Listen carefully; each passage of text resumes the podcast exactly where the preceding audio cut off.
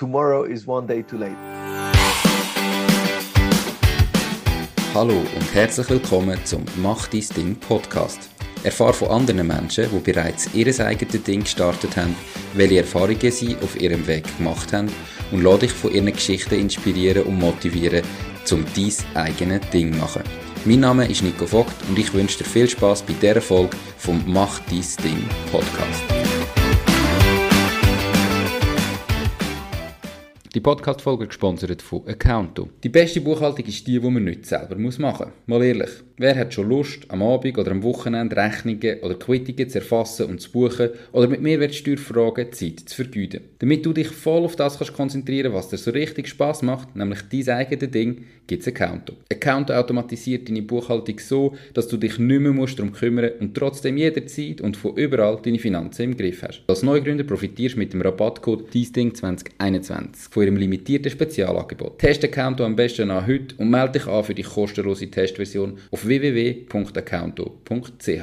Herzlich willkommen zum heutigen Interview. Mein heutiger Interviewpartner ist der Raphael Kappeler, Gründer und Geschäftsführer von Reverve, wo Banken und Händler verbindet und mit Hilfe von Daten Kundenbeziehungen erhöht und verbessert.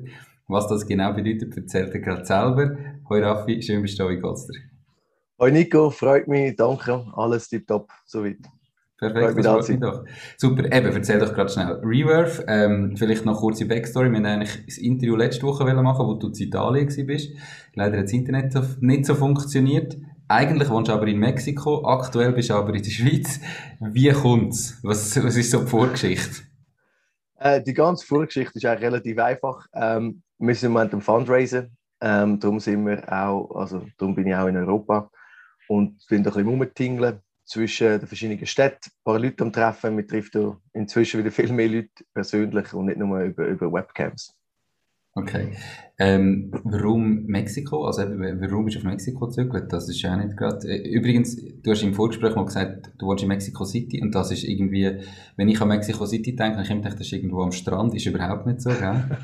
Nein, leider nicht. Äh, denken alle. Ich habe schon Kollegen gehabt, die nach Mexico City gekommen sind im Februar mit, äh, mit den Flipflops und den kurzen Hosen und dann war irgendwie etwa 8 Grad. dann haben sie sich kalt gehabt, dann mussten Jacken und Chile auslehnen.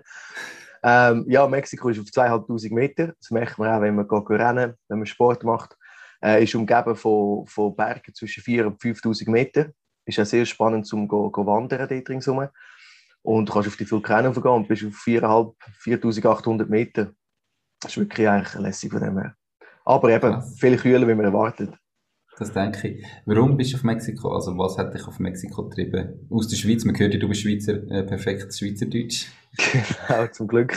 Äh, ähm, genau, also mein Schweizerdeutsch ist, ist ja gut. Ich bin eigentlich von, von, von Solothurn sogar nebenan aufgewachsen. Also früher noch viel mehr in Solothurn Dialekt, aber der hat sich, glaube ich, ein bisschen, ver, ver, ver, äh, verflüchtigt inzwischen. Äh, wenn ich auf Mexiko gekommen bin, ähm, ich habe sehr lange in der Bankbranche und nachher in der Fintech-Szene in, in der Schweiz geschafft. Habe dann, als ich 30 geworden bin, wieder ein bisschen Reissen bekommen, äh, nochmal etwas zu machen, äh, ein bisschen auszubrechen. Ähm, viele Leute machen irgendein MBA und ich habe eigentlich mit meiner Frau entschieden, dass ich gerne mein eigenes Startup starten Und dann, um es noch ein bisschen komplizierter zu machen, gerade am besten in einem anderen Land. Ähm, vielleicht so der Backstory, ich habe ganz früher also viel früher habe ich in, in Asien mal gewohnt und von dem her echt die Welt ein bisschen kennt und, und gerne am Umreisen war. Und da denke ich, ich werde auch wirklich etwas Neues machen. Meine Frau ist Kolumbianerin und hat eigentlich ist auch ein bisschen dafür, dass man mal auf Lateinamerika ziehen. Äh, eben erstens riesiges, riesiges Gebiet, ganz viele verschiedene Länder, verschiedene Kulturen, sehr spannend von dem her. Und auf der anderen Seite, zum Startup anfangen, habe ich auch gedacht, dass, dass die Probleme, die es gibt, das war 2015 die Probleme in Lateinamerika, äh, sind so vielfältig, dass man dort wirklich äh, mit, mit Lösungsansätzen extrem viel kann erreichen kann. Ähm, wir haben verschiedene Länder angeschaut, Kolumbien, Brasilien und Mexiko. Und dann äh, haben wir uns für Mexiko entschieden. Und dann sind wir dort hingezogen. So ist das etwa gelaufen. Cool, perfekt, mega spannend. Ähm, kommen wir zurück zu Reverve, so nach dieser kurzen privaten Geschichte. Eben, Reverve tut Banken und Händler verbinden. Was genau machen ihr? Was ist genau das Geschäftsmodell? Genau, es ist immer so, das ist eine gute Frage. Es ist extrem technisch, was man eigentlich baut. Uns sieht man nicht von der Kundenseite her. Das heißt, du oder ein anderer Konsument wird uns eigentlich nie sehen, weil wir bauen ähm, eine, eine, Software, eine, eine API-Plattform, das heißt eine, Internetkonnektivität zwischen Banken und unserer Plattform und auf der anderen Seite zwischen uns und Händlern. Und was wir mit dem machen, ist, wir geben den Banken in ihre eigene App oder auf ihre eigene Website geben wir ihnen ein, ein, ein, ein Offer Directory, also ein, ein, ein Offertenbuch, wo nachher Kunden, wenn sie mit dieser Bankkarte zahlen, das kann eine Debitkarte sein oder eine Kreditkarte, wenn sie mit denen zahlen, kommen sie sofort immer ein Cashback über. Also äh, anstatt Punkte oder Meilen, wie man es heute vor allem kennt. Ähm, Cashback ist, dass man effektiv sofort einen Betrag in Franken oder in Mexiko in Pesos zurück auf sein Konto bekommt und das kann man dann so ausgeben, wie man will.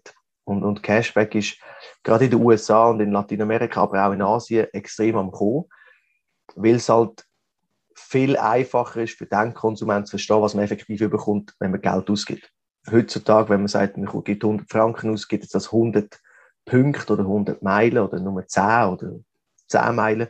Was kann man damit kaufen? Das ist alles so ein bisschen unklar. Und, und darum werden die Systeme oder die, die, die Programme auch mehr und mehr abgelöst. Und Cashback ist, was wir denken, sicher die Zukunft, äh, wenn es um das geht, wie man die Kundenbindung oder das Engagement vom Kunden mit einer Karte oder mit einer Bank kann erhöhen über so solche Cashbacks. Okay, mega spannend. Äh, jetzt, jetzt braucht ihr ja in dem Fall eigentlich, sind ihr so eine Art wie ein Vermittler oder in der Mitte brauchst du auf der einen Seite genug Händler, die dabei sind, auf der anderen Seite nehme ich jetzt mal auch genug Banken, dass sich das lohnt, oder wie haben ihr da gestartet? Hast du mal gesagt, wir suchen eine Bank und dann tun wir die Händler ausrollen, oder wie ist das so da wir haben ganz am Anfang haben wir eigentlich anders gestartet und es war eigentlich so gewesen, dass ich nach meinem letzten Startup mit, mit Digitalbanken geredet habe und gesagt hey, ich wollte etwas im Finanzbereich machen. Ich habe Optionen gemacht für ihn, ich habe FX gehandelt. Wie kann ich euch helfen? Und die haben mir alle gesagt, hey, bild euch, bau für uns ein, ein, ein, ein Loyalitäts- oder Reward-Programm. Für uns selber, oder? Und dann habe ich einfach gesagt, du, das glaube ich nicht, dass das kann funktionieren von, mein, von meiner Erfahrung, von meinem vorigen Startup. Und habe dann eigentlich so gemerkt, dass dort irgendwie eine Nachfrage besteht von diesen Digitalbankenseite her, dass sie das Engagement mit ihren Kunden können erhöhen können. Weil es gibt so viel Konkurrenz, oder? Mit den Banken, die man schon lange hat. Und dann kommen all die neuen Banken, aber da kann man nur zum Beispiel Geld schicken und abheben, aber sonst nichts wirklich machen. Und, und darum äh, haben wir gemerkt, dass es dort eine Möglichkeit gibt, etwas zu bauen. Und unsere erste Idee ist dass wir für die Banken wie so ein Loyalitäts- ähm, Produkt as a Service, also als Servicevermittlung bauen.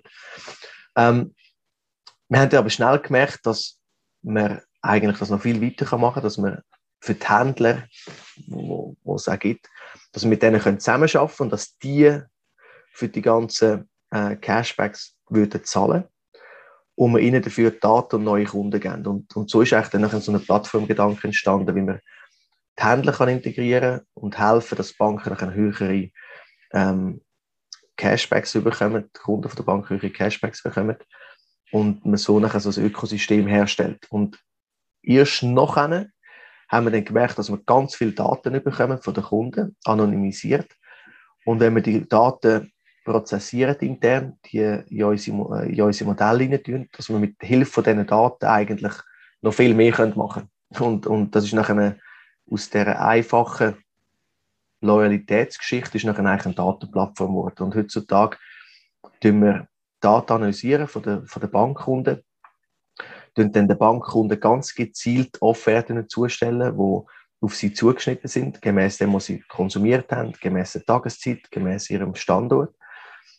Und somit äh, wird es auch dann spannend für dich als Konsument, dass du nicht einfach hunderttausende Messages bekommst und Nachrichten, sondern einfach wirklich ganz gezielt auf dein Verhalten zugeschnittene Offerten. Und das ist, was nachher, wenn wir nachher weitergefahren sind, also wirklich Schritt für Schritt hat sich das eigentlich so ein bisschen ergeben, wenn wir ein Problem nach dem anderen gelöst haben.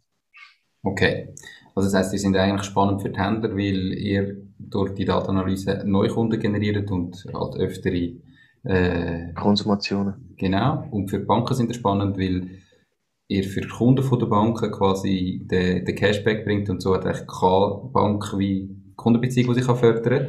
Mhm. Und irgendwo zwischen ihnen nehmt ihr noch äh, etwas raus. ein bisschen Geld. genau. Wie denn? Also zahlen dort Händler etwas? Habt ihr einfach den Prozentsatz, wo, also ein Teil geht an Cashback, ein Teil geht an euch? Oder wie ist jetzt, mhm. wo verdient ihr noch das Geld? Ähm, wir haben das ist, äh, das ist auch so ein bisschen, es sind verschiedene Experimente, die wir gemacht haben. Zuerst haben wir gedacht, ja, wenn der Händler 10% Cashback zahlt, dann können wir dem ja noch ein Prozent abzwacken und dann verdienen wir noch etwas drauf. Und dann haben wir das mal, haben wir so ein, ein A-B-Testing gemacht und haben geschaut, haben gewisse Händler gesagt, hey, wir nehmen 1% vom Cashback ist unsere Fee. Und andere Händler haben gesagt, es ist voll gratis, 100% vom Cashback geht an den Konsument. Und der Unterschied war frappant. Gewesen. Also bei denen, wo man gesagt hat, wir nehmen den Fee weg, die haben den Minimum Cashback von 3% gegeben. Denen, wo man gesagt hat, es geht 100% zum Kunden, sind wir zwischen 8 und 15% gewesen. Da haben wir gesagt, ja gut, also das spricht eigentlich für sich. Die Händler tun wir jetzt im ersten Schritt mal nicht äh, belasten oder zur Kasse werden. Auf der Bankseite ist für uns auch immer klar, dass es dort äh, einen Mehrwert gibt für die Bank. Weil heutzutage, wenn eine Bank ein, ein Loyalitäts- oder ein Reward-Programm macht oder ein Punkte-, Meilensystem, zahlen die relativ viel Geld, also zwischen 0,8 bis 1,5 Prozent zahlen die für die Programme. Weil sie müssen selber finanzieren, sie müssen die ganze, das ganze programmieren, sie müssen je nach dem Händler suchen, es ist relativ teuer für sie. Und wir belasten die Banken nur 0,2 Prozent. Das heißt, wir sind zwischen 4 bis etwa 6, 7 Mal billiger wie die bestehenden Programme. Das heißt, für die Bank tun wir eigentlich Kosten senken, aber gleichzeitig mit weniger Kosten haben sie viel höhere ähm, Cashbacks für ihre Kunden. Und darum ist für sie eigentlich ein, ein relativ einfaches Spiel zu mitmachen. Okay. Ähm, wie schaffen ihr das, dass ihr so viel günstiger sind? Also, wie schaffen ihr es denn trotzdem rentabel zu sein oder zu werden? Äh, wenn, wenn eine Bank heutzutage äh, ein Cashback gibt und sie geben dir 1,5% oder sagen wir 1% Cashback, sie verdienen je nach Karte zwischen 0,4 bis etwa 1,4 Prozent auf jede Transaktion. Mhm. Und sie geben einen Teil von dem einfach dir weiter und sagen, hey, Nico, ich gebe dir 1 Prozent Cashback. Je, meistens ist es ein Nullsummenspiel mit dem, was sie verdienen und mit dem, was sie dir zurückgeben. Das heißt, das sind einfach Marketingkosten. Und jetzt für uns, wenn sie halt nur 0,2 Prozent zahlen, dann verdienen sie nachher 0,2 bis 1,2 Prozent auf jede Transaktion. Also es ist wirklich spannend für sie, das zu machen und sie verdienen endlich Geld auf der Transaktion. Wie wir, wieso wir so viel billiger machen können, ist einfach mit dem Volumen. Weil wir haben natürlich nicht nur eine Bank dabei, sondern wir haben verschiedene äh, Fintechs und Banken auf der Plattform mit Hunderttausenden und jetzt also inzwischen äh, über eine Million Users. Und das heißt, dass mit dem Volumen verdienen wir auf jeder Transaktion natürlich Geld. Und das ist als eigentlich unsere erste Geldquelle mit Daten und anderen Sachen können wir später darauf zurückkommen, können wir noch mehr verdienen. Aber unser erster unser erste Geldstrom ist mit dem erschlossen und, und, und extrem profitabel. Okay, mega spannend. Also eben, wenn ihr auch schon eine Million Nutzer habt, ist schon relativ groß. Ähm, machen wir mal kurz einen Schritt retour äh, zu dir persönlich. Du hast vorher schon gesagt, äh, im letzten Startup. Wie ist deine Geschichte jetzt äh, bis Reworth? Und warum überhaupt hast du gesagt, ey, ich wollte mein eigenes Ding machen, anstatt dass du einfach Karriere gemacht hättest und irgendwie ja, in einem Konzern oder in einer Großbank geschafft hättest. Was ist so das, was einfacher gewesen. ja, vielleicht. Äh, aber was ist das, was ausgemacht hat? Dass du gesagt hast, nein, ich möchte mein eigenes Ding machen, ich, ich will Unternehmer werden. Ich glaube, es sind zwei Fragen. Das eine ist, was ich gemacht habe und das andere ist, wieso Unternehmen nicht. Und Tun wir zuerst, was ich gemacht habe. Ich habe ganz traditionell eine Banklehre gemacht in der Schweiz, bei der Credit Suisse. Ähm, ist, glaube ich, eine der besten Entscheidungen gewesen. Oder, ja, weil ich glaube, dass das System in der Schweiz, dass man kann sagen, hey, ich gehe jetzt nicht so gerne in die Schule. Meine, meine äh, Aufnahmefähigkeit nimmt nach 20 Sekunden rapid ab. Und dann kann man wirklich eine Lehre machen, die auf einem zugeschnitten ist. Gleich noch in die Schule gehen, gleich einen, einen Abschluss machen, finde ich extrem gut. Das hat mir sehr gut getan. Ich habe es für CS gemacht. Ähm, und nachher bin ich eigentlich gerade nach der Lehre von Aarau äh, nachher auf Zürich arbeiten, bin dort ins Private Banking gekommen, äh, für Asien Also dann eben erst, das erste Mal eigentlich auch die, die ganzen kulturellen äh, Differenzen und Möglichkeiten und, und so kennengelernt. Bin dann zwei Jahre später, schon fast gerade nach dem Militär, ähm, auf Singapur gegangen. Er hat mich CS nach Singapur geschickt und dann dort äh, drei Jahre für sie geschafft. Das war sehr spannend. Gewesen. Wir haben dort eigentlich alles erlebt von 2006, 2007, wo alles boomt hat. Äh, mit 2001, 2007 und 2008 die ganze Krise. Und dann 2009 in Asien hat es dann schon wieder zugenommen. Das ist auch eine gute Lehre für mich gewesen, dass man ähm, eigentlich immer ein bisschen parat sein muss, wenn es nicht mal ein bisschen rebelt. Und, äh, und eben, dass es so Krisen gibt. Aber dass es nachher auch weitergeht. Dass eigentlich das nicht das Ende bedeutet. Oder? Es gibt dann auch immer wieder Opportunität in diesen Krisen. Man muss, muss halt äh, härter arbeiten, man muss mehr machen. Aber dafür kann man nachher auch, ich würde sagen, nicht profitieren, aber man kann eigentlich eine Krise als, als äh, Möglichkeit nehmen, um wirklich etwas daraus zu erschaffen. Oder? Mhm. Ähm, nachdem bin ich wieder zurück auf Zürich, äh, habe dort für CS wieder geschafft in, in Zürich, auch immer im gleichen Bereich. Das ist FX, Handel und, und Verkauf, also FX Sales und Trading. Ähm, das für zwei Jahre gemacht, da bin ich abgeworben worden für ein kleines, also dann zumal schon nicht mehr so kleines Fintech, das hat Leontech geheißen. Und der Name ist erst nachher gekommen. Das war eine Derivatenfirma gewesen, mal, ähm, eigentlich so ein bisschen eines der ersten Fintechs, würde ich sagen, in der Schweiz. Habe für die ein Sales-Team dort auch aufgebaut, ähm, bis 2015. Und das ist eigentlich das erste Mal, ich so ein bisschen gesehen habe, hey, Tech-Startup, wie kann es funktionieren? Wir sind so ein bisschen ein, ein, würde sagen, ein Twitter zwischen Tech-Startup und Bank. Äh, extrem klein, extrem ähm, agil aufgebaut, super spannende Zeit gewesen. Aber dann 2015 äh, habe ich mich entschieden, dort äh, rauszugehen. Hauptsächlich, weil nach dem IPO ist einfach alles wieder so ein bisschen wie ein Tanker geworden. Fast gleich wie bei CS. Politisch, Quartalsresultate sind wichtig gewesen und nicht mehr so unternehmerisch. Und dann eben ähm, sind wir nach Mexiko gezogen. Da habe ich zuerst zusammen mit der israelischen Firma, mit heißen die, haben wir zuerst mal probiert, eine ein Equity Crowdfunding Plattform zu machen. Also ein, das gibt es, so, glaube ich, nicht mal auf Deutsch. Das, das sollte so passen ähm, haben wir das zuerst gemacht in Mexiko, haben Geld vom Staat bekommen, um das aufzubauen, haben dann wieder müssen aufhören. Äh, erstens, weil die Regulation nicht so wie war. Und zweitens, weil sehr wahrscheinlich Spanisch lernen, ein neues Land, neue Kultur und ein Startup ist einfach sehr wahrscheinlich ein bisschen zu viel gewesen.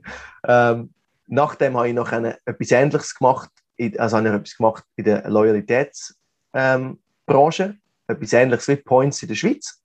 Haben wir in Mexiko gemacht, das hat Puntos geheißen, das haben wir für drei Jahre gemacht haben aber nachher nach drei Jahren gemerkt, dass das Wachstum minim ist, äh, die Kosten extrem hoch sind, äh, Kunden zu animieren, Apps zu brauchen, schwierig ist. Haben nachher das Ende 2019 haben wir können die ganze Händlerliste an einen Konkurrent verkaufen und dann hat Reverse gestartet. Also das ist so ein bisschen der Wertegang in kurz. Ja. Perfekt, okay. Ähm, 2019 Reverse gestartet, da kommen wir nachher nochmal drauf zurück. 20, 20, 20, 20, 20, okay. Jetzt hast du die erste Frage von diesen zwei beantwortet. Die Wieso Unternehmen? Genau, warum? Ähm, also, mein Großvater hat das Unternehmen gehabt, mit, meiner Großmutter auch. Äh, mein Papa war selbstständig und mein Onkel und alle zusammen. und von dem her bin ich ein bisschen mit dem aufgewachsen, dass, äh, dass, ähm, dass es gut ist, neu zu arbeiten. Und ich glaube, das ist auch sehr wichtig, dass man einen grossen Konzern mal schafft, dass man lernt, dass man die Fehler kann lernen auf Kosten von anderen. Plus aber auch lernt, wie man etwas aufbauen muss, wie Prozess funktioniert, wie man Interviews führt, zum Beispiel auch, weil das ist ja eigentlich auch wichtig, dass man Leute kann anstellen und weiss, was man muss schauen. Also Bewerbungsgespräche, wenn die Interviews sind. Genau, ja. genau. Ähm, und, und einfach so, von dem her eben, es ist für mich immer klar gewesen, dass ich das irgendwo in Schule muss machen. Und das ist nachher eine Credit Suisse gewesen, in dem Sinn. Aber für mich ist immer im Hinterkopf klar, dass ich mal etwas selber machen will, aber nie so ein bisschen gewusst, was. Es gibt ja immer die, die mega Erfolgsstories von all diesen super Unternehmern, aber dann selber kommt man eigentlich nie auf die Idee und denkt immer, ja, wenn ich mal die grosse Idee habe, dann mache ich es mal. Und dann vergehen einfach Jahre, aber wenn man gleichzeitig noch lehrt und den Rucksack füllt, ist das, glaube ich, gut. Und dann, äh, eben 2015, habe ich einfach gesagt, so, das habe ich eigentlich fast in einem Startup geschafft. Ähm, und jetzt mache ich mein eigenes Ding und bin einfach in den, in den Pool oder in den, den Atlantik eingetaucht und habe mit dem angefangen. Perfekt, du hast gesagt, deine ganze Familie hat quasi ein eigenes Unternehmen gehabt, ähm, ja. sind alle selbstständig gewesen. Was ist denn dann hast du ja gesehen, wie das ist. Was ist denn das gewesen? Es könnte ja das Gegenteil sein, dass du sagst, oh, nie im Leben wollte ich selbstständig sein. Was hat das ausgemacht, dass du das erstrebenswert gefühlt hast, dass du gefunden hast, mal, äh, das ist so, wie ich einmal mein Leben will führen. Ich habe zwar noch nicht die richtige Idee, aber eigentlich ist klar, irgendwann wollte ich mein eigenes Ding machen. Was ist das gewesen, was ausgemacht hat? Ich weiß ob es mit der Familie zu tun hat, aber ich habe immer das Gefühl gehabt, ich wüsste Sachen besser wie mein Chef. Und dann immer gedacht, ja gut, äh, oder wenn ich einfach mehr schaffe oder viel schaffe und viel lehre, dass ich einfach auf die nächste Stufe kommen. Also immer irgendwie mehr erreichen und, und auf die nächste Stufe kommen. Und ich habe gemerkt, irgendwann hast du ein Dach, wo einfach nicht mehr rauskommst. Und wenn du selbstständig bist, dann machst du es nicht für einen anderen, sondern du machst es für dich. Und ist eigentlich der Input, ist der Output und, und du bist 100% für das zuständig. Und so, wenn du in einer Firma schaffst, dann, äh, je nachdem wie groß das Firma ist, bei der CS bin ich ein kleines Rädchen in einem riesen Netzwerk, dann bei der Leontech ein grösseres Rädchen in einer kleineren Firma. Und du bist aber einfach immer ein Teil davon. Und, und dass alle so schaffen oder so denken oder die gleiche Vision haben, wie du hast, ist natürlich schwierig. Und du und deine Ideen und deine Möglichkeiten sind immer ein bisschen beschränkt. Und darum habe ich gedacht, hey, ich wollte etwas selber machen und gleichzeitig auch meine, dass in der Familie, dass sie selbstständig sind, die haben immer viel geschafft, haben immer viel gemacht.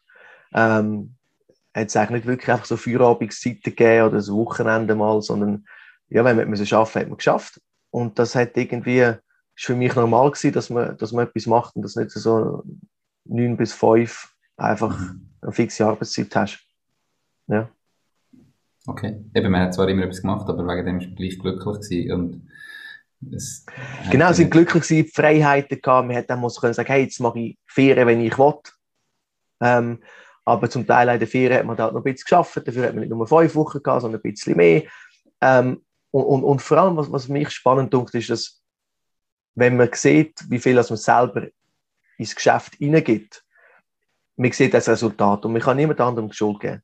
Du mhm. bist, selbst, du bist selbst für dich zuständig und du musst schauen, äh, du kannst niemand anderem die Schuld geben schlussendlich, oder? Und ich glaube einfach auch die, die, die Selbstständigkeit, und darum heisst es Selbstständigkeit, hat mir einfach immer gefallen, dass man niemand anderem die Schuld geben kann.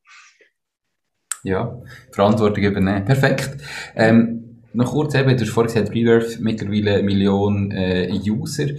Kannst du noch ein paar Zahlen sagen, vielleicht was für einen Umsatz das ihr macht oder wie viele Mitarbeiter das aktuell sind und so weiter, einfach so was, was du vielleicht darfst nennen? Ja, also ähm, das ist ja das Spannende in der Startup-Szene. Wir machen noch keinen Umsatz und zwar aus einem einfachen Grund. Wir haben ähm, mit die Millionen User sind mit drei verschiedenen Finanzinstituten, also zwei Fintechs, die sind kleiner. Mit dem einen von denen haben wir im Moment eine Pilotphase, wo wir wirklich alles testen, funktioniert. Es gehen unsere die API-Funktionen, geht das wirklich? Können wir den Cashback zurückschicken? Dann die ganze Seite auf der Rechts, die Rechtslage, die richtigen Dokumente parat Und das machen wir im Moment allem mit dem einen Fintech. Das sind 20.000 Users, die dort dabei sind für die Pilotphase.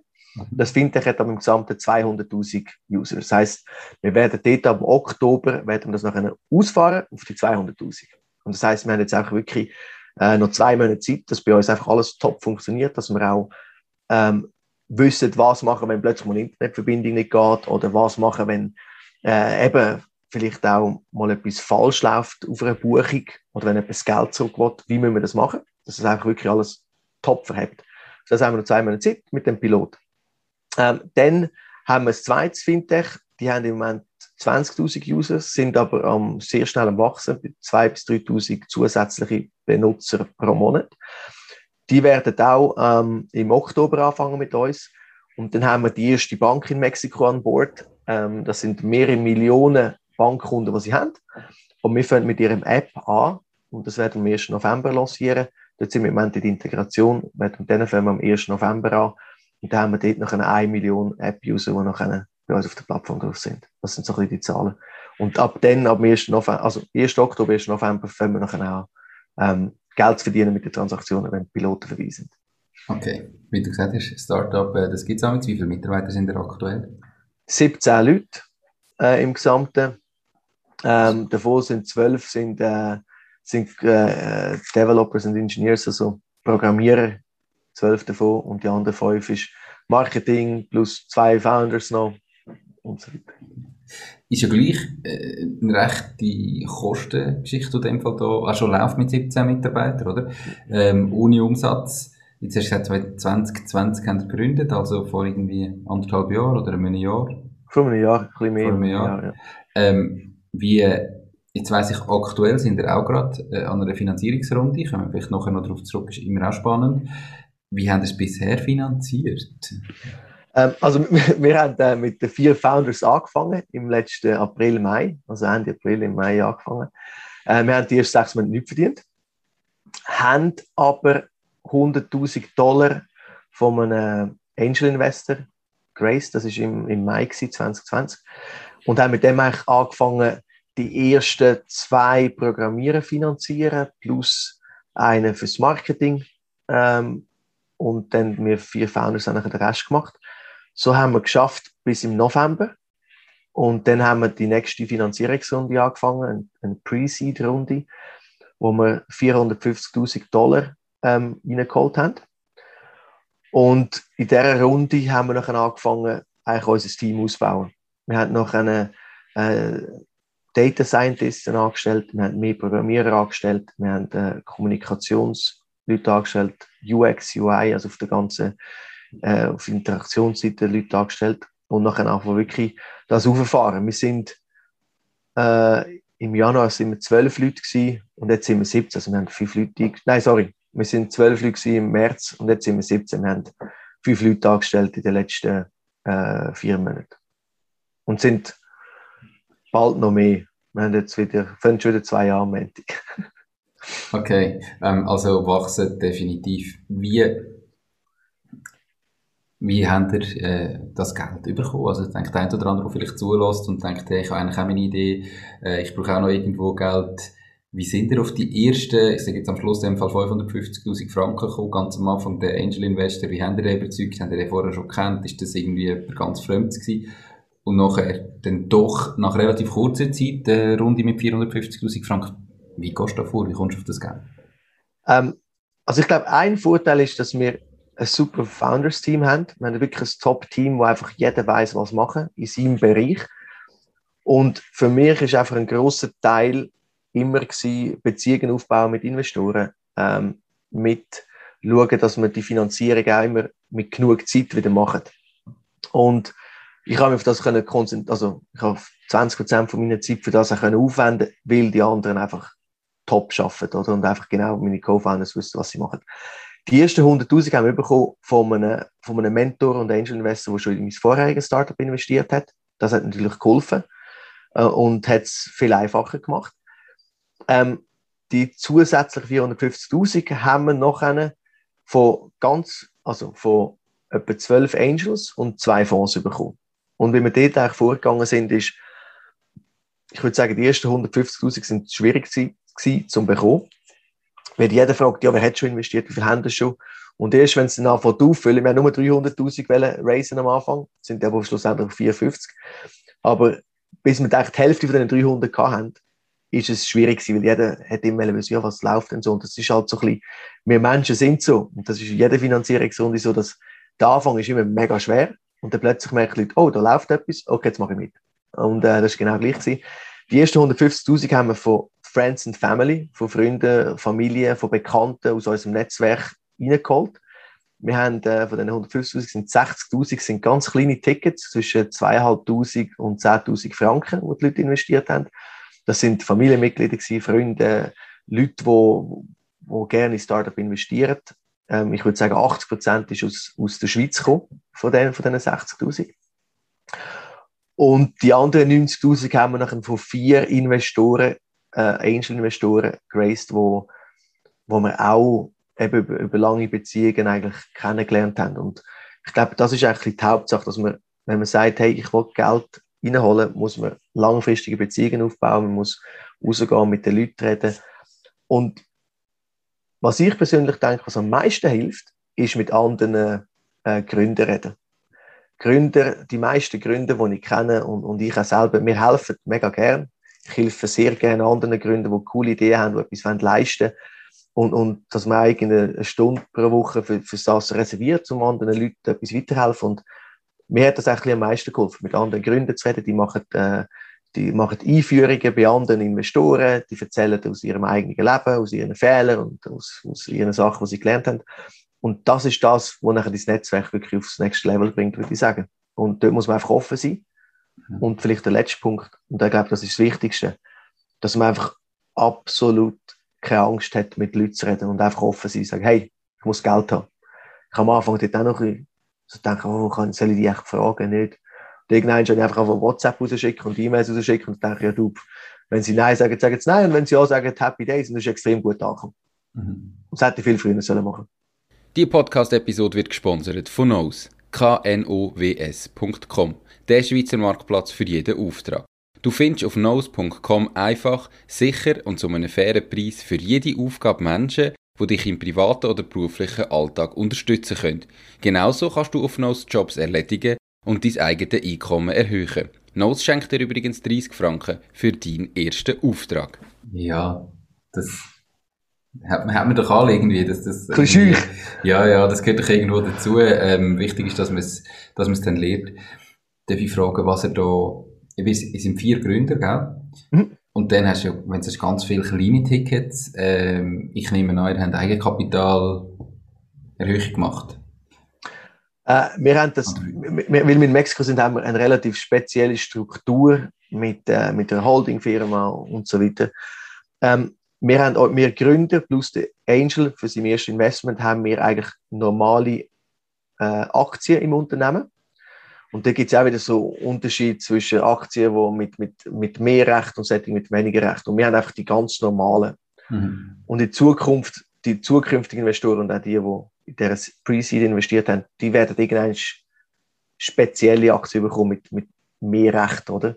Das heisst, wenn irgendjemand die Firma verkauft hat, werden sie zuerst das Geld zurückbekommen, bevor sie wir Gründer das Geld bekommen. Es gibt ganz viel so, so kleine Details, wie das strukturiert wird.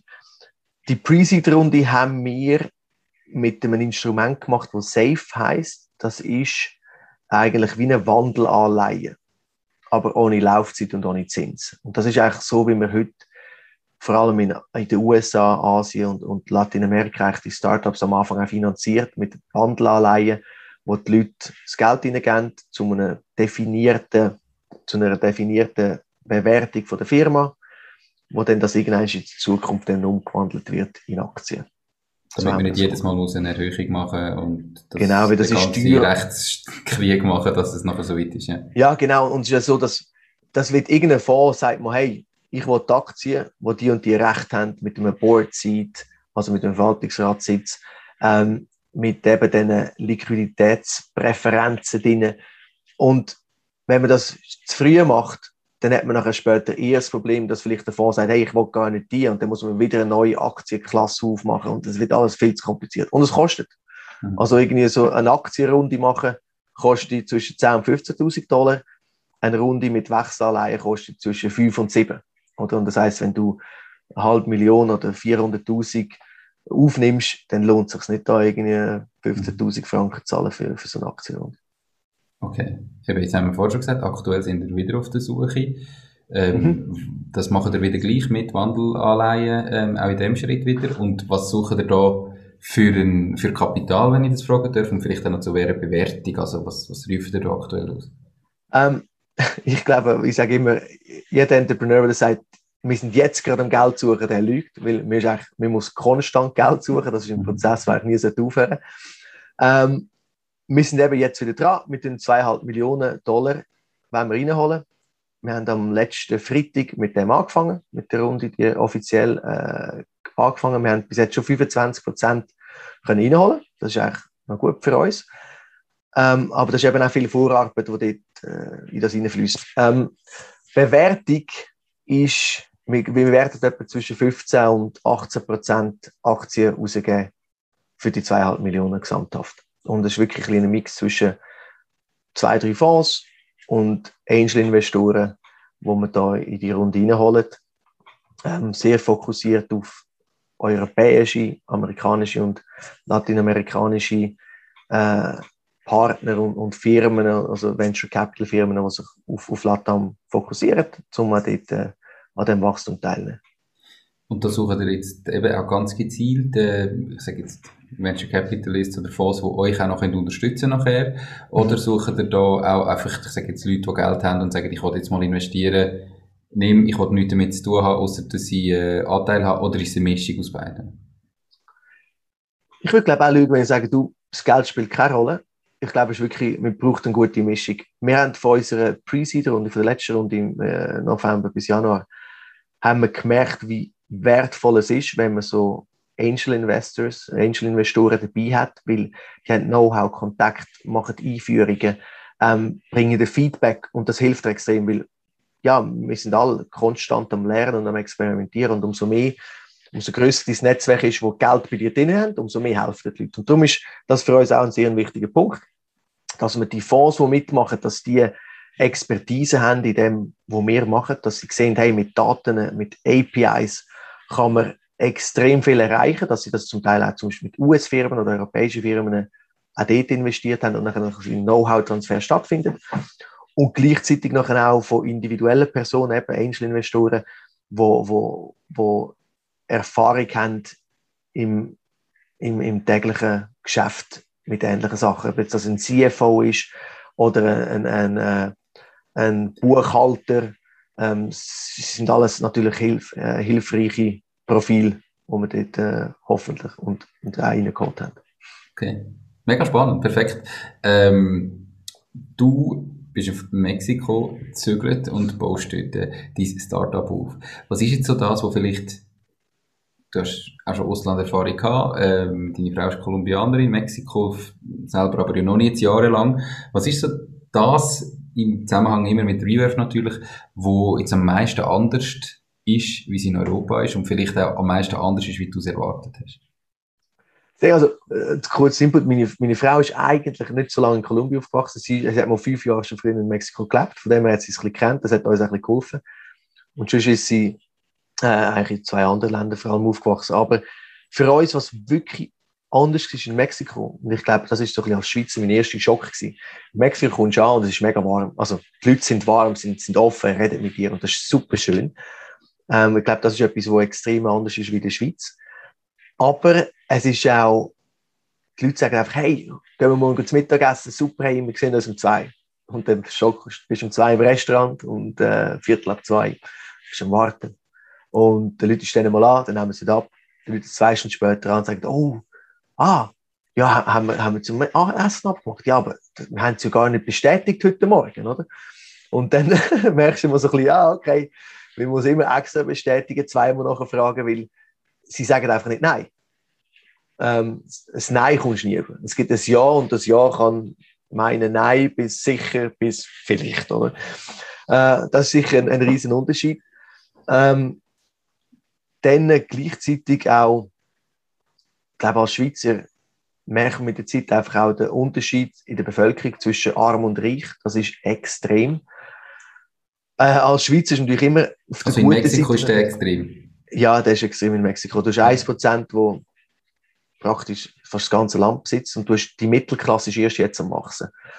Und ähm, das gibt natürlich Spannungen. Man sieht, ähm, man sieht das im täglichen Leben, dass äh, wo die Leute in die Schule gehen, wie sie in die Schule gehen, wie sie leben, ob sie Fahrer haben und Angestellte und andere haben kaum etwas zum Essen. Das ist, halt, das ist etwas, wo man sich als, als Schweizer sicher ähm, irgendwie ein bisschen muss daran gewöhnen, aber sich auch nie richtig daran gewöhnt. Und somit behandelt man auch, zum Beispiel, wenn man irgendeine Putzfrau hat, bekommt man behandelt die komplett anders, wie jetzt jemand, der dort aufgewachsen ist. Und das ist sicher auch etwas, wo, wo für uns jetzt auch bei uns im Geschäft ein extrem wichtiger Punkt ist. Wir stellen extrem viele Leute an, die in öffentlichen Universitäten sind. Das heißt, es ist so mittlere und untere Mittelklasse, wo, wo wir bei uns ins Geschäft hineinholen, weil wir einfach sagen, hey, die haben Top-Ausbildung, aber es ist mega schwer für die, äh, Top-Jobs überzukommen. Und die arbeiten extrem gut, sind super parat. Ähm, und, und das ist für uns bisschen etwas, dass wir glauben schwer daran, dass Technologie eigentlich kann helfen, den, den Gini-Koeffizient äh, zu vermindern oder dass einfach mehr Leute, die ärmlich aufgewachsen sind, in der Zukunft mehr können verdienen Und ich glaube, dort ist ein spannender Punkt, auch mit dem Covid wir haben unser Geschäft im Covid aufgebaut und bei uns hocken alle die Heime. Das ist Homeoffice, wir sind fully remote. Ähm, Und unsere Programmierer, die verdienen jetzt äh, 3000, zwischen 1,5 bis 4000 Dollar im Monat. Aber die hocken zum Teil, zwei oder drei von denen sind in den extrem armen Regionen von Mexico City, wo das Durchschnittseinkommen vielleicht 100 Dollar ist im Tag, oder? Aber die haben zum Teil Programmieren selber gelernt, das sind in der öffentlichen Schule, sie haben gelernt Programmieren und die verdienen jetzt eigentlich, sie wahrscheinlich in einem Monat fast so viel, wie die Eltern irgendwie einem Jahr vorher verdient haben. Mhm. Und das hilft nachher, die helfen nachher ihren Geschwistern, die das ja können studieren die helfen der, der Familie, dass sie über die Runden kommen, die helfen der größeren Gemeinde, wo ringsum ist, den Großeltern. Und ich glaube, das ist wirklich etwas, wo, wo es vorher nicht hat. Früher hast du in ins Büro gehen, du hast von diesen ärmlichen Regionen, bist du zwei Stunden im Bus gekocht, bis du im Geschäft bist.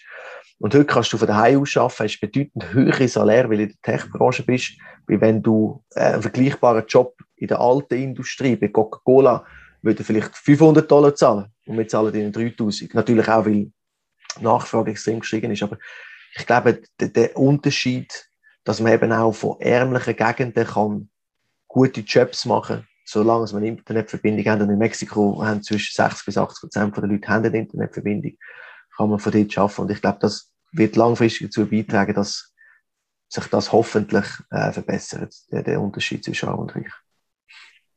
Hoffentlich. Ähm, Jetzt habt ihr während Covid gegründet und eben durch das macht jeder Remote. Habt ihr da vor, irgendwie schon einmal Büroräumlichkeiten noch zu mieten oder habt ihr das trotzdem? Ähm, oder ist schon der Plan, die ganze Firma quasi wirklich remote weiterzuführen mit möglichst wenigen, ich sage jetzt auch Kosten für Immobilien und so weiter, ähm, für Büroräumlichkeiten? Was ist da so angedenkt? Ähm, wir haben zum Glück, wir haben ein grösseres Büro gehabt mit, mit der alten Firma, wo wir die verkauft haben. Februar haben wir das unterschrieben, Februar, Februar 2020 und haben dann gerade das grosse Büro gegründet. Und dann haben wir nachher, ab äh, Ende April, Mai haben wir nachher die neue Company angefangen, aber da sind wir schon in dieser Covid-Situation gewesen.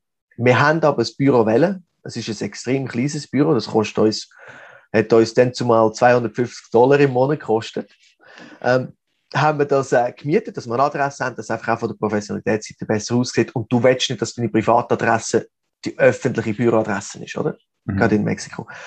Und wir haben nachher angefangen, äh, das Co-Founder-Team, wir Gründer, haben uns also die ersten sechs Monate haben wir uns nicht dürfen treffen und dann haben wir uns alle Monate gesehen, haben wir die Workshops gemacht und haben nachher auch angefangen, dass wir gewisse Team-Members ins Büro geholt haben für Workshops, um uns zu treffen und alle drei Monate haben wir immer das ganze Team zusammengenommen und haben einen Workshop gemacht und nachher irgendwie Aktivitäten, äh, Spielen, Boccia, Fußball spielen, verschiedene Sachen, und um einfach auch einen Team Spirit hinzubringen. Und wir haben gerade vor zwei Monaten eine Umfrage gemacht bei unseren Mitarbeitern, ob wir wieder zurück ins Büro sollen. Und vier haben gesagt, sie würden sofort künden, wenn sie zurück ins Büro müssen, weil dann haben sie wieder zwei Stunden Anfahrtsweg. Also hätte ich auch keine Lust drauf. Äh, äh, zwei haben gesagt, ja, sie würden gerne ab und zu gehen. Und die anderen elf haben gesagt, sie würden lieber daheim bleiben, weil es sich eben mühsam eineinhalb Stunden, Stunde, zwei Stunden im Auto hocken oder im Bus zum zu arbeiten. Das ist besser investiert, wenn man das daheim ist und, und, und für euch arbeitet, oder? Und darum haben wir jetzt einfach wirklich so das Office, das Büro, das wir haben, ist relativ klein, hat Platz für etwa sechs, sieben Leute, ähm, zahlen 500 Dollar im Monat und die Leute können gehen, wenn sie möchten, aber wir haben keine Präsenzzeiten. Wir werden aber nach dem Covid sehr wahrscheinlich mal anfangen, das ein bisschen hybrid zu gestalten, dass man sagt, hey, eins im Monat wir gewisse Teams reinholen, dass man sich sieht. Aber im Moment ist das überhaupt noch nicht geplant und auch, ich weiß nicht, ob du es gelesen hast, in Mexiko sind Covid-Fälle wieder durchs Dach gehen und darum ist es, glaube ich, auch nicht sicher, wenn man dort die Leute ins Büro reinholt. Das macht keinen Sinn. Okay.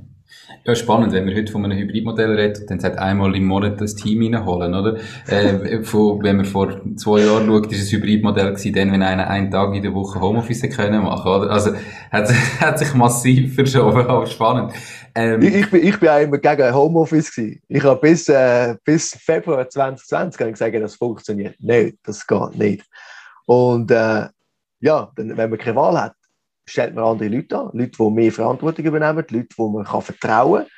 Und dann muss man halt einfach Weg finden, wie man so, eine, so ein Team Spirit äh, kann bringen ohne, mhm. ohne Office. Und es funktioniert tiptop. Bin voll bei dir. Also, es ist natürlich auch mega äh, jobabhängig, oder? Jetzt, ähm, ja, wenn du irgendwie, eben, ich sage jetzt in meinem Geschäft, oder, Fitnesstrainer, äh, ist viel, viel schwieriger, äh, irgendwie Homeoffice zu machen, oder der Tennislehrer, wie natürlich beim, ich mit meinem Job, wo, fast alles remote kann machen. Und ich weiß, ich kann nur für mich reden, ich meine, ich habe viele Sachen, wo ich viel effizienter kann machen, wenn ich sie von daheim her mache, äh, wie ich mich viel besser kann konzentrieren, viel weniger, äh, ja, Ablenkung habe. Und Natürlich, es braucht immer mal wieder äh, eine direkte Interaktion, aber ich meine, das, was wir jetzt machen, oder? Auch so Videotelefonie ist extrem nah dran. Ja, und es ist vor allem effizient. Ich meine, Beispiel Mexiko. Ich kann drei Meetings am Tag machen. Wie eine Stunde im Auto gegangen bin, eine halbe Stunde gewartet aufs Meeting, eine Stunde Meeting, eine Stunde zurückfahren. Punkt. Zweieinhalb Stunden verbrötelt, oder? Und jetzt kann ich dann zweieinhalb Stunden kann ich sechs Meetings machen. Mhm. Also, es ist effizient geworden. Und die Leute merken es auch. Es ist wichtig, glaube, dass man sich sieht und als Mensch muss man sich auch spüren, fühlen und, und, und, und die Gruppendynamik haben. Aber zum einfach an zwei verschiedene Enden von einem grossen Sitzungstisch hocken und über etwas Geschäftliches reden, das kann man ja so gut über eine Kamera machen, oder? Absolut. Voll. Und heute hast du sowieso, wenn du noch vor Ort bist, musst du irgendwie noch Masken anlegen und so hast du wenigstens noch du siehst nicht mehr, ja, genau. Interaktion. Perfekt. Also es klingt ja nach einem extremen äh, Wachstum und nach extremer Erfolgsstory jetzt von äh, Rebirth in dieser kurzen Zeit.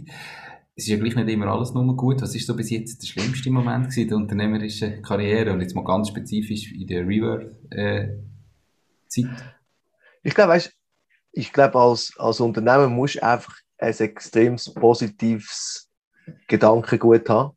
Du musst immer positiv denken, weil äh, eine Woche kann super anfangen und dann weißt genau, dass irgendetwas kommt noch, wo einfach wieder voll einen unten reinhaut. Und dann bist du wieder ein bisschen am Boden und dann musst du es auch wieder aufbauen. Und ich glaube, die Achterbahn ist sicher etwas, was einfach eine Grundvoraussetzung ist, dass du, kannst, dass du echt Spass hast an dem. Wenn du mit dem nicht kannst umgehen kannst, ist das, glaube ich, etwas, was man besser nicht ausprobiert. Ähm, für uns, was so ein bisschen ich glaube, das erste Mal war es, wir haben ähm, im November mit extrem grossen Fonds geredet, äh, Venture Capital Fonds geredet. Und die haben einfach alle immer Nein gesagt, weil wir auch viel zu früh waren, keine Traction hatten, äh, zu wenig können aufzeigen, dass es effektiv funktioniert. Und äh, das ist natürlich so ein bisschen, du, hast, du, du, du lebst mit dem und, und bist voll drin und glaubst dran. Und Du bist aber konstant am Experimentieren, um zu schauen, funktioniert und was wir verbessern und was wir ändern. Also du, musst wirklich, du bist ständig das, das Produkt am Verbessern und am Ändern. Aber wenn nachher eigentlich so ein bisschen die Idol, die Idol, die man hat, sagen, hey, nein, du, ich glaube, es läuft noch nicht so gut oder musst schon ein bisschen warten, das ist dann schon ein bisschen demotivierend. Aber äh, dann gleich hat man wieder äh, am nächsten Tag einen Erfolgsfaktor, wo irgendeine Bank unterschreibt und ein paar neue User dabei hat und dann ist man wieder glücklich. Also es ist wirklich ich könnte sie wahrscheinlich 20 Sachen aufzählen, die schlecht sind und aber auch 100, die, die super lässig sind. du hast vorher äh, mal gesagt, ja, es wäre wahrscheinlich einfacher gewesen, Karriere zu machen in einem, in einem Konzern oder so. Ähm, hat es einen Moment gegeben, wo du wirklich jetzt ernsthaft überlegt hast, zu sagen, uh, komm, ich, ich mache jetzt wieder da, ich äh, habe jetzt das Startup-Leben gehabt für ein paar Jahre, aber jetzt nehmen wir wieder den Konzern weg, oder ist für dich klar gewesen, eigentlich immer, nein, in Zukunft. Und wenn das Startup nicht wird, dann ist es nächstes. Und wenn das nicht wird, ist es nächstes. Oder hast du das schon ernsthaft überlegt? Ähm, du, nachdem was ich aufgehört habe, arbeiten beim Fintech, bei der Leontech, habe ich gesagt, eben, ich mache jetzt mein eigenes Ding. Ich habe zum Beispiel äh, nicht irgendwie Arbeitslosengeld oder irgendetwas bezogen. Es mal so einfach gesagt, du, ich habe Geld gespart, ist meine Entscheidung, aus der Firma rauszugehen, zu das eigentlich selber finanzieren. Ich habe manchmal gedacht, ich hätte doch auch, weil ich sehe jetzt so viele Fälle, oder, wo, wo das anders machen, dann habe ich manchmal gedacht, hätte ich doch. Aber das ist sowieso nicht gut, wenn man das sagt. Und dann später habe ich, äh, habe man auch überlegt, oder, wenn man sieht, wie die, wie die Sparkonto einfach runtergeht, runtergeht, runtergeht und das Startup fliegt immer noch nicht so richtig. Und ich habe gedacht, ja, wäre doch besser, einfach dort geblieben und hat weitergemacht und, und weiter gut Geld verdient und einen monatlichen Paycheck haben. Ähm, aber das ist meine Frau sagt auch wieder, hey Raffi, du bist am Schluss so unzufrieden gewesen und du hast einfach immer gesagt, hey, ich kann es besser, ich will etwas selber machen. Ähm, du wärst heute einfach viel, viel unglücklicher, wenn du so weitergemacht hast. Und ich glaube, sicherlich ist es glaube ich, auch ein bisschen in den Genen, ähm, dass man das hat und dann muss man dem einfach folgen und dann geht es auf und ab und ist nicht alles gut. Und ich glaube fest daran, dass es für 20 bis 30 musst einfach wirklich mega lernen. Äh, äh, deinen Rucksack füllen. 30 bis 40 habe ich das Gefühl, musst ausprobieren und deinen Weg in die Richtung, Richtung leiten. Und ab 40 solltest du anfangen können ernten. Das ist so ein bisschen, wie ich das gesehen Und wir haben immer so das Gefühl, wir sind in so einer guten Zeit aufgewachsen. Unsere Generation, würde ich sagen, wo einfach alles immer besser wurde. Wir haben immer relativ früh schon gut Geld verdient. Wir können in die Ferien gehen. Wir haben gar nie müssen richtig unter durch. Und wir vergessen vielmehr, dass eben auch die ältere Generation, die haben zuerst mal extrem lang geschafft, bis sie dann endlich mal das auch ein bisschen davon geniessen, was sie haben. Und darum, ich glaube, das sollte man einfach so ein bisschen im Kopf behalten, dass äh, alles zu seiner Zeit und jetzt haben wir zwei Kinder, jetzt muss ich einfach schauen, dass es in den nächsten fünf Jahren klappt. Und dann äh, kommt dann das gut. Ja, da mache ich mir jetzt nicht Sorgen. Ich, ich finde es spannend, oder, wenn, was deine Frau sagt, ist halt, ähm, du wärst viel unglücklicher gewesen. Und da haben wir vielleicht gerade in der Schweiz, ich weiß jetzt nicht, wie es in Mexiko ist, ähm, ist das, was doch eben mega schwierig ist, häufig, dass die Leute einfach nicht aus dem, ja, wie soll ich sagen, goldigen Käfig rauskommen. Und meine, wenn du einen Job machst und gut verdienst und du bist glücklich dabei und er macht dir Spass, gibt's überhaupt nichts zu sagen. Easy, mach's. Eifersüchtig.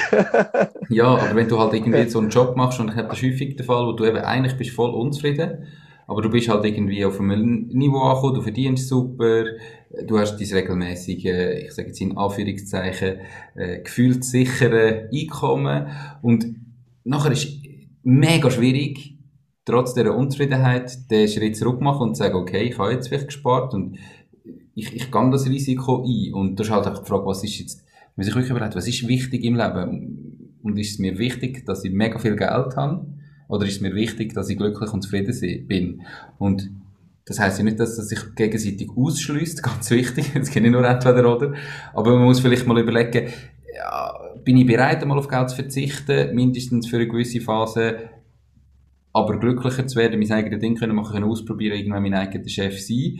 Ähm, und wenn dann alles passt, kommt vielleicht das Geld wieder und vielleicht kommt nicht mehr so viel, wie es mal war. Aber hauptsächlich ich bin zufrieden und glücklich da muss man sich einfach wirklich mal Prioritäten setzen und sich das überlegen, oder nicht?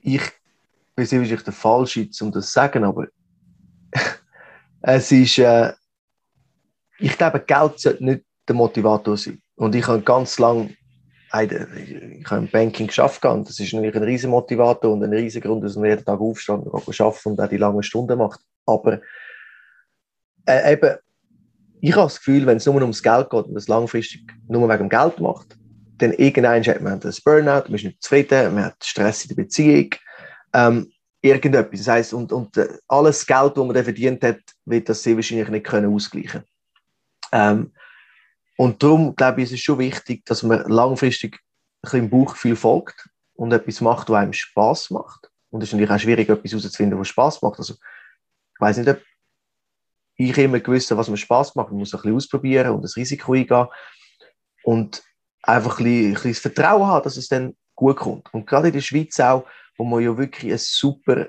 ein Sicherheitsnetz hat mit, mit der ganzen Versicherung und alles zusammen, sollte man doch einfach den Sprung mal ein bisschen eher ausprobieren und wenn es nicht funktioniert, kann man wieder zurückgehen. Also, es, was, ist, was ist das schlimmste Szenario, dass man vielleicht keinen Job hat für ein paar Monate? Gerade wenn man jung ist, Klar, je älter man wird, ist es, ist es eine andere Geschichte, aber dass man einfach sagt, hey, jetzt probiere es einfach mal aus. Und wenn es schlecht kommt, dann suche ich wieder etwas und dann habe ich wieder etwas. Und ja, wenn ich krank werde, habe ich Krankenkasse. Äh, wenn ein Unfall passiert, habe ich eine Haftpflicht. Also, mir, mir ist ja abdeckt, oder? Dass man es wirklich macht und nicht dem Geld folgt, sondern eigen. Und aber auch nicht nur sagt, hey, ich will einfach glücklich sein. Weil, wenn man etwas selber macht, muss man so viel schaffen und man schlaft weniger und man hat viel mehr Sorgen. Und es ist nicht nur Glück und schön jeden Tag, man muss auch mit dem können umgehen. Aber ich glaube, dass man einfach sagt, hey, langfristig geht es mir darum, dass ich etwas mache, was mir Spaß macht, was mich erfüllt. Und dem folgt, und ich glaube, da kommt das Geld auch. Alles gut. Schön gesagt, denke ich auch, definitiv. Man muss ja auch nicht immer, also weißt, man muss ja nicht sagen, ah, ich wollte jetzt mein eigenes Ding machen, jetzt könnte ich heute und ich habe noch keine Ahnung was und wie und wo. Ähm, da muss man sich ja schon mal damit beschäftigen. Man kann mal nebenberuflich anfangen, mal ein, einige Sachen austesten, mal Ideen entwickeln, mal mit Leuten darüber reden ähm, und irgendwann dann den Absprung finden oder sagen, jetzt kann ich reduzieren beim Arbeiten. Es gibt ja da verschiedene Wege. Es ist ja nicht 100%, 100%, aber mindestens mal bereit sein zu sagen, komm, jetzt probieren wir es wenn man unglücklich ist mit seinem Job, wenn man irgendwie am Sonntagabend den Anschiss hat, dass man jetzt am Montag wieder muss arbeiten oder irgendwie die, das ganze Jahr nur sich auf die Ferien freut, dann ist es mühsam. Jeder hat, jeder, ich, ich garantiere, jeder hat einmal Tage, wo er aufsteht und es einen anschießt. Das gehört dazu. Aber wenn das die Mehrzahl ist von den Tagen, dann sollte man irgendetwas ändern. Genau. Mega spannend. Wir sind schon äh, ein Moment dran. Jetzt sind wir eigentlich mhm. bei der schlechten Moment gewesen. Hat es bis jetzt so den besten Moment gegeben in dieser unternehmerischen Karriere bei dir? Ist der Moment, wo du irgendwie daran denkst. Ich, ich glaube, das gibt es täglich. Weißt kleine Erfolge muss man feiern. Äh, die grossen Rückschläge muss man mit diesen kleinen Erfolgen dann wieder gleichstellen. Und dann ist man einfach so ein bisschen flat die ganze Zeit. Alles ist so ein bisschen, und man muss auch Freude daran haben. Und, und dann gibt es nicht etwas, wo man sagt, hey, wow, das ist super. Oder wow, das ist jetzt mega schlecht, sondern muss alles in den Kontext setzen und, und einfach können darüber lachen und zufrieden sein mit dem, was läuft. Und, und ich glaube, wenn man mega feiert, dann geht es auch wieder viel tiefer runter. Darum einfach das immer so ein bisschen typisch schweizerisch schön. Aber auch so ein bisschen der Weg ist das Ziel. Ja, genau. genau. Perfekt. Was bedeutet es für dich, Unternehmer zu sein? Also, sag jetzt, jeder hat, wenn er an einen Unternehmer denkt, irgendein Bild im Kopf und das ist leider nicht immer positiv, so, ähm, von, von vielen Leuten. Ist dann der Unternehmer der Böse, es wird halt manchmal so ein bisschen dargestellt. Was bedeutet das für dich ganz persönlich, Unternehmer zu sein? Wie würdest du das definieren? Ich glaube, ein Unternehmer ist wirklich, muss Selbstverantwortung übernehmen. Man hat niemanden, wo man kann äh, sagen, dass die schuld sind für das, was nicht funktioniert, weil das ist alles hängt von dir ab. Und das ist wirklich das Schöne, man hat extrem viel Verantwortung ähm, gegenüber den Mitarbeitern, gegenüber dem, äh, Geschäft, gegenüber auch allen anderen ähm, Stakeholders, die da mit dabei sind.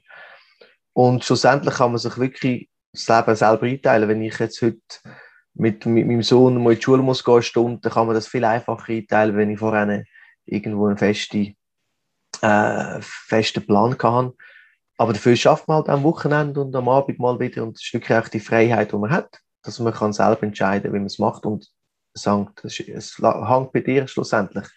Wenn es gut oder schlecht läuft, du hast einen riesen Einfluss daran. Und ich glaube, das ist vor allem das, was ein Unternehmen für mich ist, einer, der Selbstverantwortung übernimmt.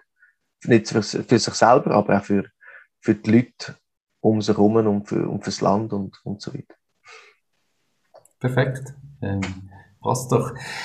Wenn du jetzt nochmal starten mit Reworth, was würdest du anders machen? das ist eine lange Liste. Äh, ich würde vielleicht noch ein bisschen mehr experimentieren von Anfang an.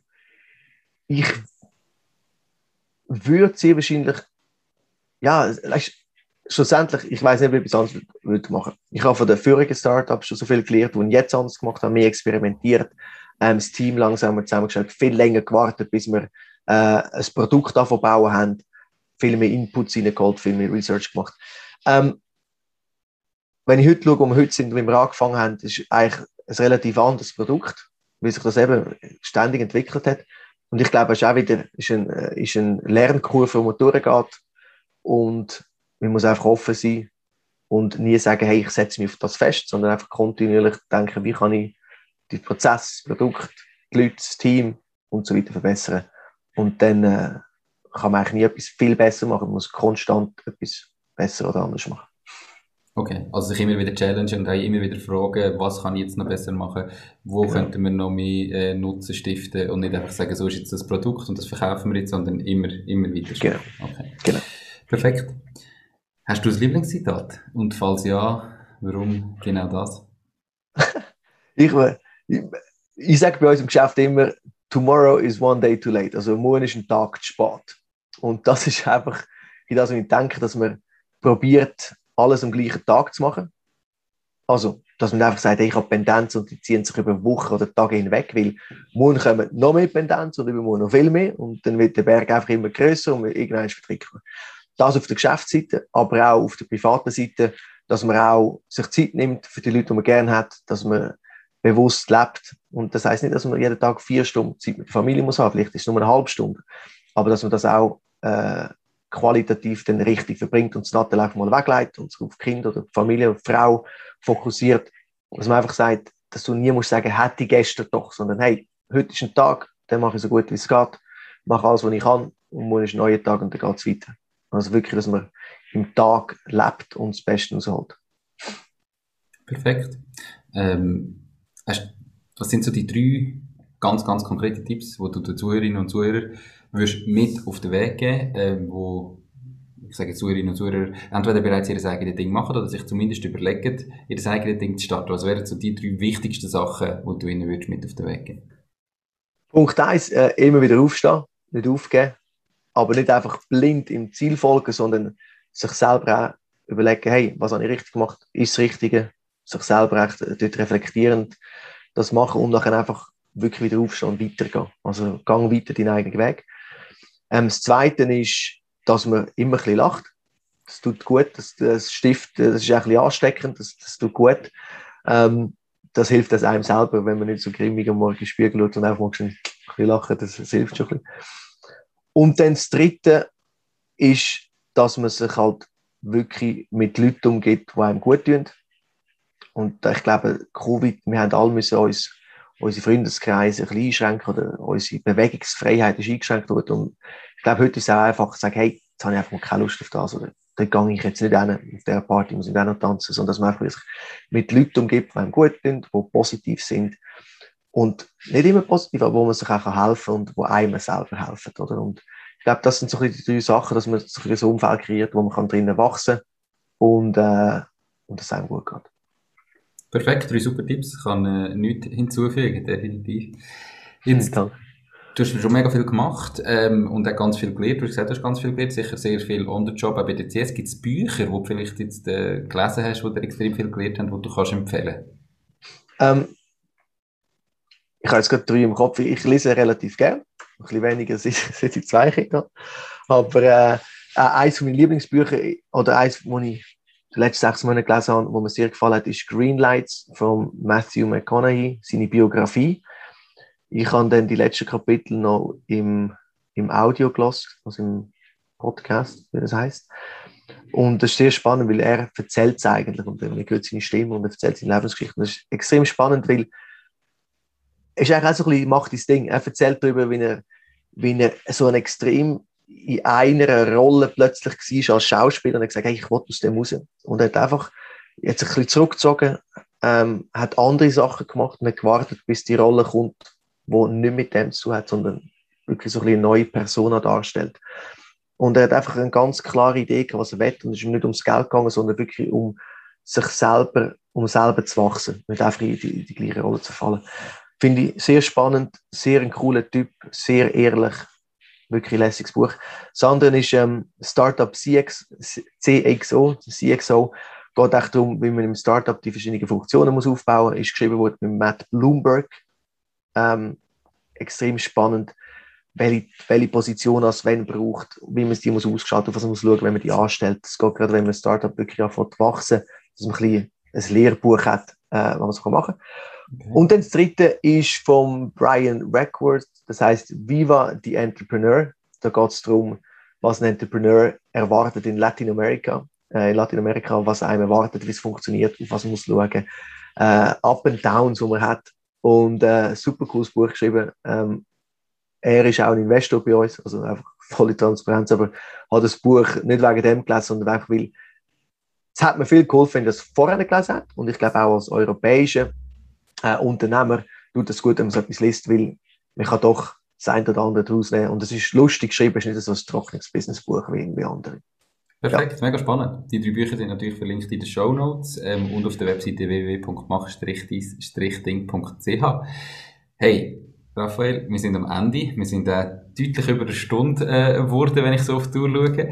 Mega, mega spannend gewesen, hat mega Spass gemacht und äh, so spannende Geschichte darf auch erzählt werden.